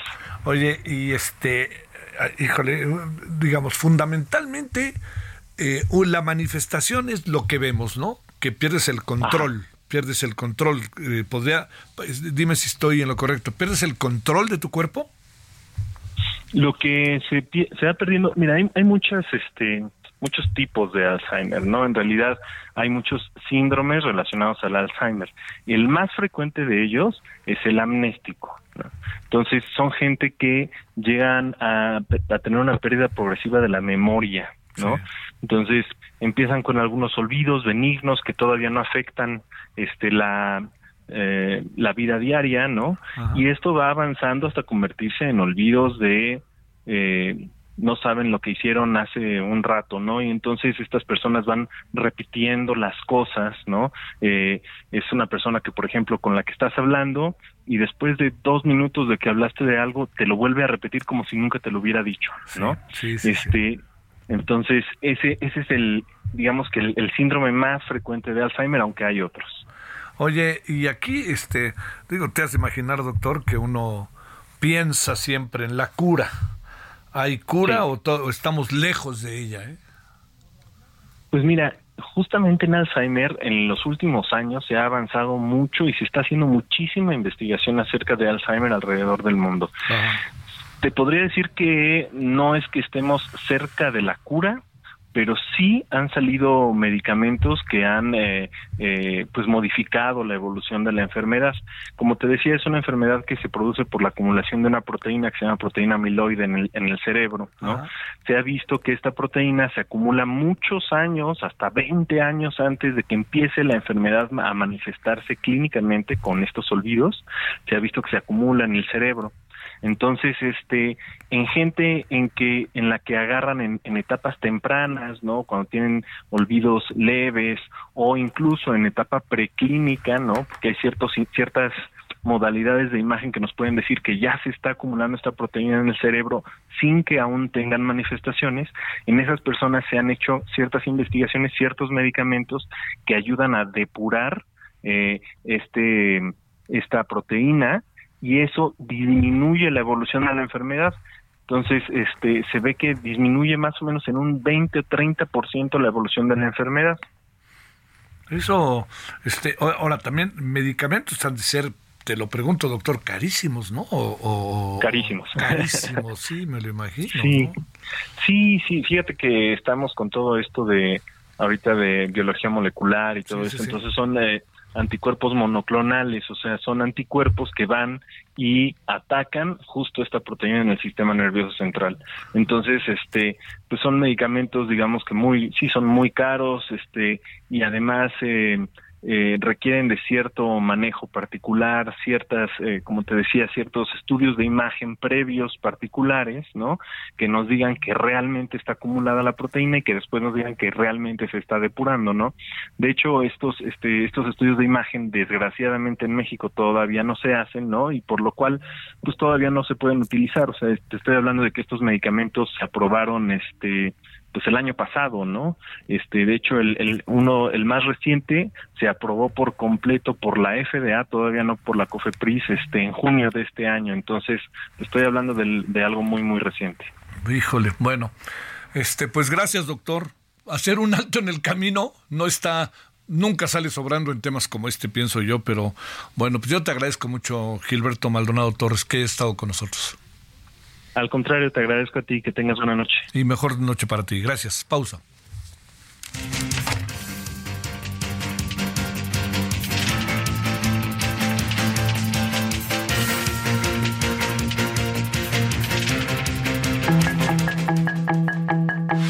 El referente informativo regresa luego de una pausa.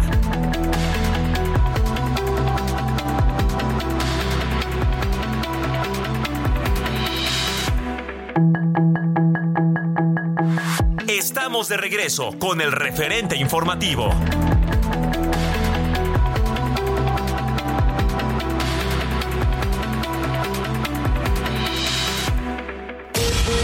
Previo a su encuentro con el presidente de Ucrania Volodymyr Zelensky, el presidente de Estados Unidos Joe Biden anunció un nuevo paquete de 325 millones de dólares de ayuda a Ucrania y adelantó que los primeros tanques Abrams anunciados en enero pasado llegarán a Kiev la próxima semana. Al respecto, Volodymyr Zelensky reiteró la necesidad de fortalecer las defensas aéreas ucranianas, luego de que Rusia bombardeó en las últimas horas varias regiones de su país, con misiles de crucero causando la pérdida de vidas y graves daños a la infraestructura ucraniana. El secretario general de la Organización de las Naciones Unidas, Antonio Guterres, alertó a los líderes del mundo diciendo que la humanidad ha abierto las puertas del infierno al no actuar de manera decisiva contra la crisis climática y criticó a las compañías que han tratado de bloquear la transición energética. Al menos 30 parejas del mismo sexo fueron bendecidas en una misa celebrada por sacerdotes alemanes en la ciudad de Colonia, esto en el país teutón, como parte de una protesta contra el arzobispo conservador local, el cardenal Rainer Maria Wolke, quien ha criticado a la comunidad LGBT. Mauro Cid, ex asesor del expresidente de Brasil Jair Bolsonaro, reveló a la Policía Federal la existencia de un plan para llevar a cabo un golpe de Estado y así anular el resultado de las elecciones en las que perdió ante el hoy presidente amazónico Luis Ignacio Lula da Silva. Cuatro soldados del ejército argentino murieron y otros 18 sufrieron heridas de distinta consideración cuando un camión en el que se transportaban volcó y cayó por un precipicio de más de 10 metros, esto en la región de la Patagonia. El titular de la Policía Nacional Civil de El Salvador, Mauricio Arriaza, dio a conocer que el país centroamericano registra una tasa de homicidios de entre 2.3 y 2.4 por cada 100.000 habitantes. Esto dijo gracias a la política en materia de seguridad del presidente Nayib Bukele. Para el referente informativo, Héctor Vieira.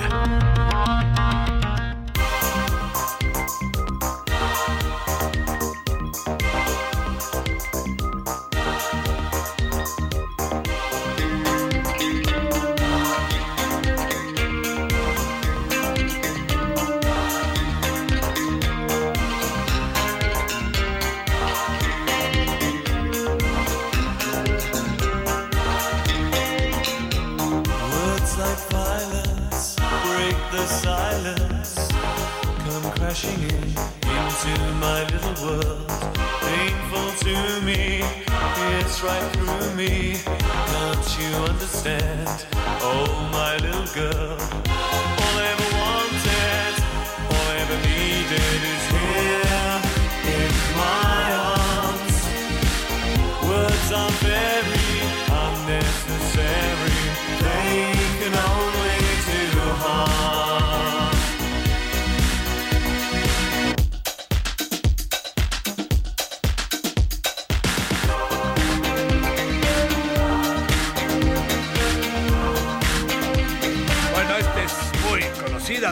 Mode, ¿no? Enjoy the Silence, eh, a gozar el silencio, es de las buenas, ¿no? De Depeche Mode. Eh, ya les recuerdo que estará hoy. Miren, si van rumbo a verlo, ¿no? Ya empezó ahorita el concierto, yo creo, ¿no? Sí, era a las ocho y media, ¿no?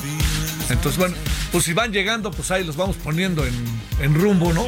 Y sirva para el sábado y sirva para el lunes. Bueno, aquí andamos, eh, gracias que nos acompaña, de Mode, en Joey D. Silence. Déjeme, antes de continuar con el tema Yotzinapa, le voy a leer, si no, bueno, vamos, este, eh, hacemos, hagamos un lado la música. Déjeme leerle el comunicado de la oficina de Juan, del abogado Juan Ramón Collado Moselo a la opinión pública por virtud de diferentes resoluciones de amparo que beneficiaron al señor Juan Ramón Collado Mozuelo, atendiendo a su delicado estado de salud y los recientes criterios jurisdiccion- jurisdis- jurisprudenciales perdón, en torno a la prisión preventiva, se ha determinado que podrá seguir sus procedimientos en libertad bajo diferentes medidas cautelares que garanticen su, presen- su eh, presencia en la secuela procesal. Lo anterior no implica la terminación de los procesos penales en su contra, los cuales se encuentran en diversas etapas procesales y en la negociación de posibles mecanismos alternativos de solución de controversias, priorizando otra vez el tema salud, ¿eh? priorizando su delicado estado de salud y en respeto a la situación personal actual, ni la familia del señor Collado ni su equipo de abogados haremos mayor pronunciamiento. O sea que da la impresión de que esto es un hecho. ¿No? Lo que no es un hecho es lo que le va a pasar al fiscal Ulises Carmona ahora que de nuevo le dijeron que estaba en libertad y que seguramente, no, bueno, no, no seguramente, no sé qué pueda pasar, pero este se supone que deberá estar en libertad y si está en libertad, lo primero que yo creo que tendría que hacer, no sé, ¿qué sería? Pues ir a seguir de- despachando como fiscal, ¿no? Esa es su chamba. Y a ver qué hace el señor de las Cuautemiñas. Bueno, Clemente Rodríguez es papá de Cristian Alfonso Rodríguez, uno de los 43 de los muchachos 43 desaparecidos en la Escuela Normal de Isidro Burgos de Ayotzinapa. Don Clemente, muchas gracias que está con nosotros. ¿Cómo le ha ido? Sí, buenas noches, muchas gracias. Gracias a usted que está con nosotros. ¿Con qué, con qué impresión, con qué sabor de boca, con qué se han quedado de estos encuentros que en los últimos días han tenido con representantes del gobierno y en particular con el presidente, don Clemente? Bueno, pues en todas estas reuniones que hemos tenido con este gobierno, eh, de alguna manera al principio fue favorable, ¿sí? Digo, no, pues este, el señor presidente, este es el bueno, va a dar con la verdad, va a dar con la justicia para dar con el paradero de nuestros hijos, ¿sí? Pero ya en, en- en el tiempo que estamos ahorita, vamos a cumplir nueve años, faltan unos días. Y precisamente tuvimos una reunión con el presidente y está eh, fija, o sea, está muy fija su postura. Y él dice que ya solicitó todas las, las los archivos que tiene el ejército, ¿sí? Entonces, los, nosotros como padres que le hemos pedido, bueno, si ya aportaron toda, toda la, la información, ¿dónde está la demás información? ¿Sí? Porque ellos supieron el tiempo real desde que, desde, desde que los normalistas salieron de, de, pues de la escuela hacia Iguala Guerrero. Sí. O sea, el tiempo real, el C4 sabía, tenía conocimiento y, o sea, estaban monitoreando, ¿no? Sí. Y, y los mensajes, los, los mensajes que, que se estaban comunicando el ejército precisamente con, con el crimen organizado, ¿no? Y hoy en día que le hemos dicho al gobierno mexicano, digo, bueno, el, el ejército mexicano por lo menos recibió más de 17 normalistas que lo tenían en su poder. Entonces, es la exigencia de nosotros, de, los de los padres, pues que el cuartel militar número uno aporte toda la información. ¿sí? No, no es porque yo lo, lo esté diciendo, sino porque el grupo de expertos de, del GIE eh, fueron encontrando eh, ciertas irregularidades que tenía el ejército. O sea, encontraron archivos, este, puede decir, pues se puede decir incompletos, pues, sí.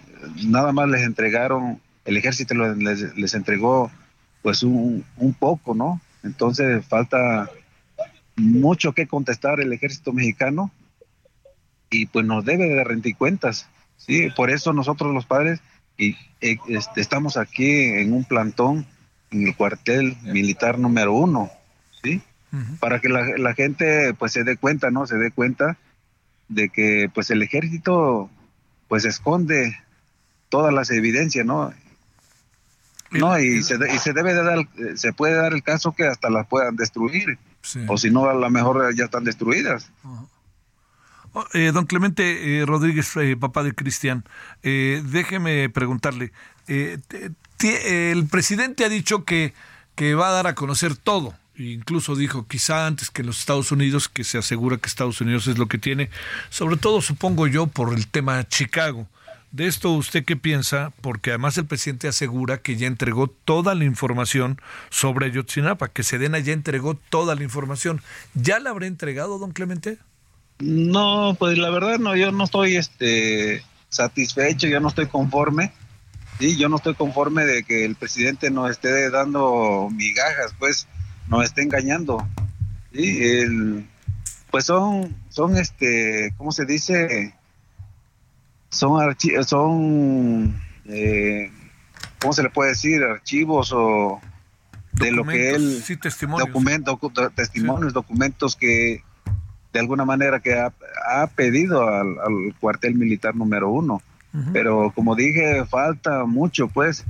O sea, que le exija, que le exija, pues él es el de las Fuerzas Armadas. O sea, no lo obedecen. ¿O qué está pasando? ¿O está cubriendo intereses o está cubriendo funcionarios?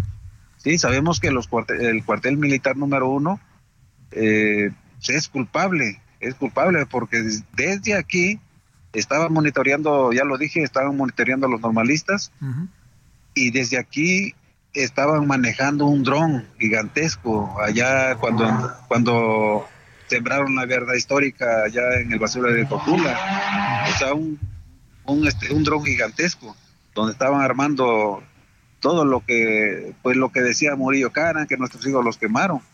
Sí, ahora científicamente se comprueba pues que no pasó pues tal cosa. Ujú. ¿Qué, qué, qué van a hacer? A ver, ¿se van a volver a reunir? El presidente dice que se van a volver a reunir con él, ¿no? Sí, no, eh, a lo mejor él no va a estar, pero pues va a estar eh, el subsecretario Alejandro Encinas. Sí, fue como el presidente una encomienda que le dio a él. O sea, nos va a dar como un escrito. eh, él dice su postura, ¿no? Pues yo voy a valorar este documentos, sí, voy a, como decir, voy a calificar. Sí. pero no se trata de eso, de estar de estar eligiendo como tomos, que si el ejército participó, que si el ejército le falta más co- para contribuir, pues más este más investigación, más archivos, no se trata de eso, se trata de que el señor presidente le exija al cuartel militar número uno, pues que entregue toda la documentación, todos los archivos que tienen escondidos. Sí. He, he leído, don Clemente, hemos platicado con el señor Aburtrago en varias ocasiones. ¿Ustedes estarían por el regreso del GIEI o en este sentido, cómo, ven, Ojalá, cómo ven las cosas? Ojalá, ojalá que el grupo de expertos regrese. La verdad, eh, se puede decir que nos cortan un brazo, pues, porque era nuestro brazo derecho, ¿sí?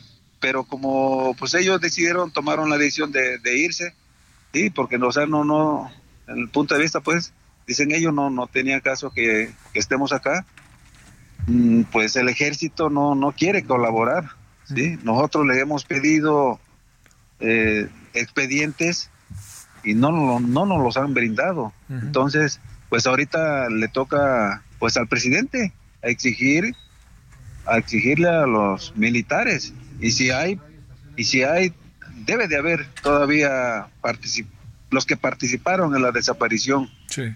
¿sí? de los altos rangos, ¿sí? porque estos soldaditos pues los, los mandan, ¿sí? los mandan y, y los altos rangos pues son los, pues ahora sí de los altos Niveles, sí, claro. Niveles. Este, a ver, déjeme preguntarle, este, híjole, es, es difícil.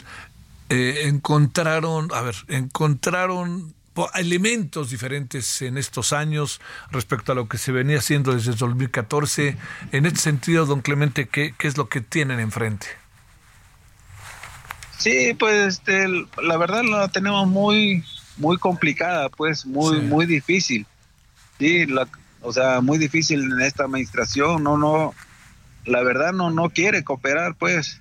No no tiene como esa esa humanidad de cooperar, ya que ya se les ha dicho pues al gobierno mexicano, y ya se le ha dicho al presidente, bueno, colabore, le digo, pues si si si fuera uno de sus hijos, yo creo que ya hasta la mejor ya se hubiera resuelto el caso, ya desde el principio ya hasta se hubiera sabido la verdad. Sí. Sí, pues sí, este. eh, con Alejandro Encinas, ¿cómo van las cosas, don Clemente? Pues él este, nos muestra nos muestra un o sea su informe pero hace como una valoración desde el principio pues. Una valoración donde dicen eh, eh, ya hicimos búsquedas eh, pues ahorita están colaborando están este, buscando en los pueblos aledaños de allá de pues de Iguala no sí o sea, están buscando, pero están buscando puros cuerpos, puros cuerpos, eh, este, fragmentos o, ¿cómo se dice?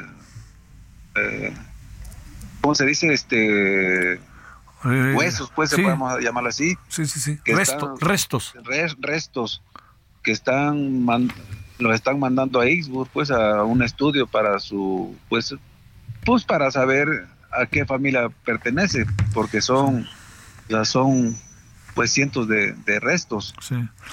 ¿Qué, qué va a pasar, eh, don Clemente, de aquí al próximo día 27 de, de septiembre, allí en frente al campo militar número uno? Bueno, si no, ahora sí, si no, no hay respuesta por parte de, pues, de este cuartel, porque es obligación de ellos de, de, de salir, ¿sí? De salir del, del alto rango. Sí, ojalá que, que salga una comisión de ellos. ¿Saben qué? Mira, ve, aquí están la, aquí están la, las, mm, la demás esta información, pero sabemos que no, no lo, no lo van a hacer. Sí, sí, los- sabemos que no lo van a hacer. Entonces vamos a seguir insistiendo aquí en este plantón, como dije, para que la gente, pues de alguna manera vea, pues el, el repudio más que nada hacia, hacia los militares que participaron y que son culpables. Entonces no les tenemos confianza a ningún gobierno, a ningún partido, La- así de fácil. Pues este, ¿qué le parece si la semana que entra o el viernes o el próximo, el viernes, el lunes volvemos a hablar si nos da parte de su tiempo para ver qué ha pasado el fin de semana y podamos también informar a la gente y no pasar por ningún motivo el 26 de septiembre y el 27, No, ¿no? pues, no, pues le agradezco. Ojalá que la gente que me esté escuchando se sume pues a, a este movimiento, a esta lucha, porque esta lucha yo creo que son de todos los mexicanos. Sí, que nos acompañen este 26 de septiembre desde el Ángel, 4 de la tarde, pues al Zócalo. Ojalá pues nos puedan acompañar, acompañar la, pues la sociedad, la sociedad en general, pues tanto trabajadores, estudiantes, o sea, la sociedad en general. Oiga, este, nueve años. Sí, sí, sí, la verdad se dice, fácil. se dice Ya es un desgaste físico, emocional. Eh, ¿Cómo puedo explicarte? Un, un desgaste fuerte, pues, la verdad. Claro. Sí, no, no se puede uno dormir tan fácilmente, estar pensando cómo lo voy a hacer, qué sigue el día de mañana. Pero como dije, gracias a mucha gente que ha estado en pie de lucha y que se ha solidarizado, pues ha estado con nosotros. Esa es la gente que me da fuerza de seguir adelante. Acá andamos por acá nosotros, don Clemente. Muchas gracias que No, estuvo les con nosotros. mucho. Gracias, don Clemente. Clemente Rodríguez, papá de Cristian Alfonso Rodríguez, uno de los 43 estudiantes desaparecidos de la normal Isidro Burgos de Ayotzinapa. 20 con 48 en la hora del centro. Solórzano, el referente informativo.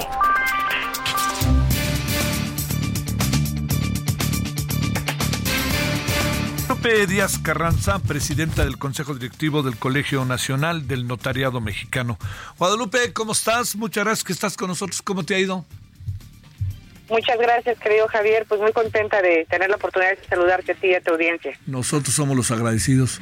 Oye, este, si haces tu testamento, aunque tu testamento, aunque tengas unos, unos tenis guardados, a todo mundo le quites problemas, ¿verdad? Por supuesto, mira, la verdad es que eh, desde hace 20 años el Colegio Nacional del Notariado Mexicano, en coordinación con la Secretaría de Gobernación, los gobiernos y colegios de cada una de las entidades, llevamos a cabo esta campaña para difundir la cultura testamentaria, para darle certeza y seguridad al patrimonio de las personas y que quede en manos de quien ellos decidan, que sean sus beneficiarios y que no se tenga que dirimir esto en ningún juzgado que, que resulte pues un desgaste económico y emocional para las familias. Oye, eh, déjame decirte, este, a ver, eh, así como febrero es el mes de las inscripciones, septiembre es el mes del testamento. Así es, mira, la campaña se llama Septiembre, mes del testamento, la iniciamos en este mes, pero en la mayoría de las entidades se extiende hasta el mes de octubre, en muchas hasta el mes de diciembre, y bueno, yo creo que es una gran oportunidad para que todas y todos aprovechen para ir con sus notarios de confianza y hagan este importante documento a favor de sus seres queridos. A ver, Guadalupe, este, ¿quién tiene que hacer su testamento? Por más obvio que Mira, sea, te lo pregunto. Mira, toda persona que tenga, yo creo, ¿eh? un bien inmueble, un bien mueble o hijos, porque también puedes disponer de quién va a ejercer la tutela de los menores en caso de que fallezcan los padres, pues debe de hacer un testamento. Tienes que asegurar que el futuro de tus hijos y también el futuro de los bienes que, que te costó toda una vida generar, pues quede en las manos de las personas que tú decidas. Entonces creo que es un acto de responsabilidad y de amor a tus seres queridos. Pues creo que todos debemos de hacer un testamento en el momento que tenemos un hijo o en el momento que tenemos algún patrimonio. Oye, este, eh, está, tiene una tasa fiscal el, lo que tú heredas o no? Mira, eh, el testamento cuando tú te adjudicas ya que se hace la apertura de los bienes, por supuesto que tiene carga, eh, eh, que tienes que pagar impuestos y derechos por los bienes que te vas a adjudicar. Sin embargo, para la persona que hace el testamento, pues no implica ninguna carga fiscal. ¿Y el que lo recibe? El que lo recibe, pues tendrá que pagar las contribuciones, obviamente, el traslado de dominio, los impuestos catastrales, eh, los impuestos sobre los derechos de registro público, sobre los bienes que se va a adjudicar. ¿Son grandes cantidades respecto al costo que puede tener pues, un departamento o algo parecido? No, para nada. Mira, yo lo que te diría es, Sí. El costo para nada es significativo en el sentido de que si no dejas un testamento y tienes un juicio sucesorio intestamentario, Ajá. se complica el tema tanto en gastos como en temas de que puedes llevarte años, años de litigio, porque si tú dejas un, si no dejas un testamento y todos los herederos están de acuerdo, en promedio a nivel nacional un juicio sucesorio intestamentario te estás tardando de dos años a tres en, en poderte adjudicar. Sí. Eso si no hay controversia, pero si llega a haber alguna algu- alguna persona que, que no está conforme, pueden ser unos pleitos interminables que Sí, de verdad, sí. lo que te decía al principio, pues se derivan en, en desgastes económicos y emocionales de toda índole para las familias.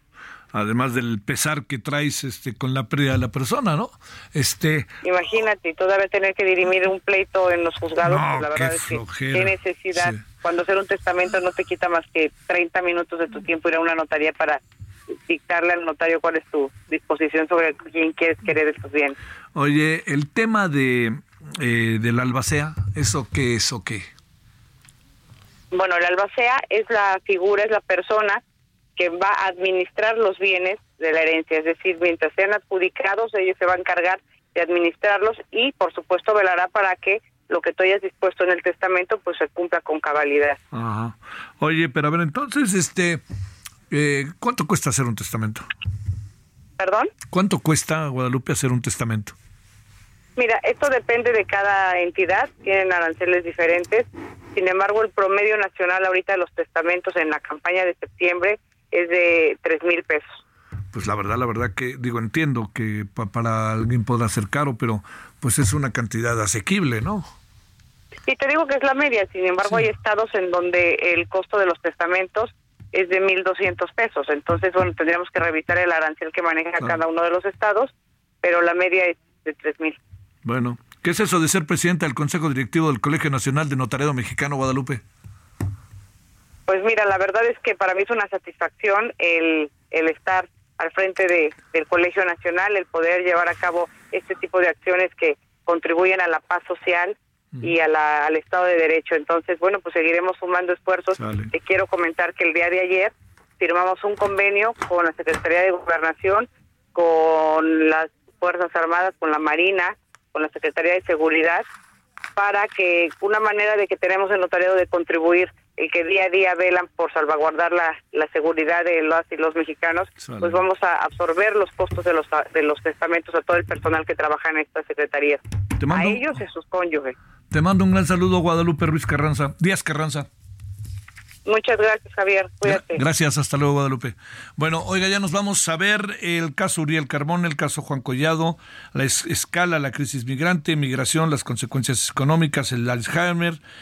108.760 niñas son mamás en este país de Ayotzinapa. Eso tendremos, ojalá nos acompañe. Estamos aquí juntito, Heraldo Televisión, referente de la noche en punto de las 9. Adiós. Hasta aquí Solórzano, el referente informativo.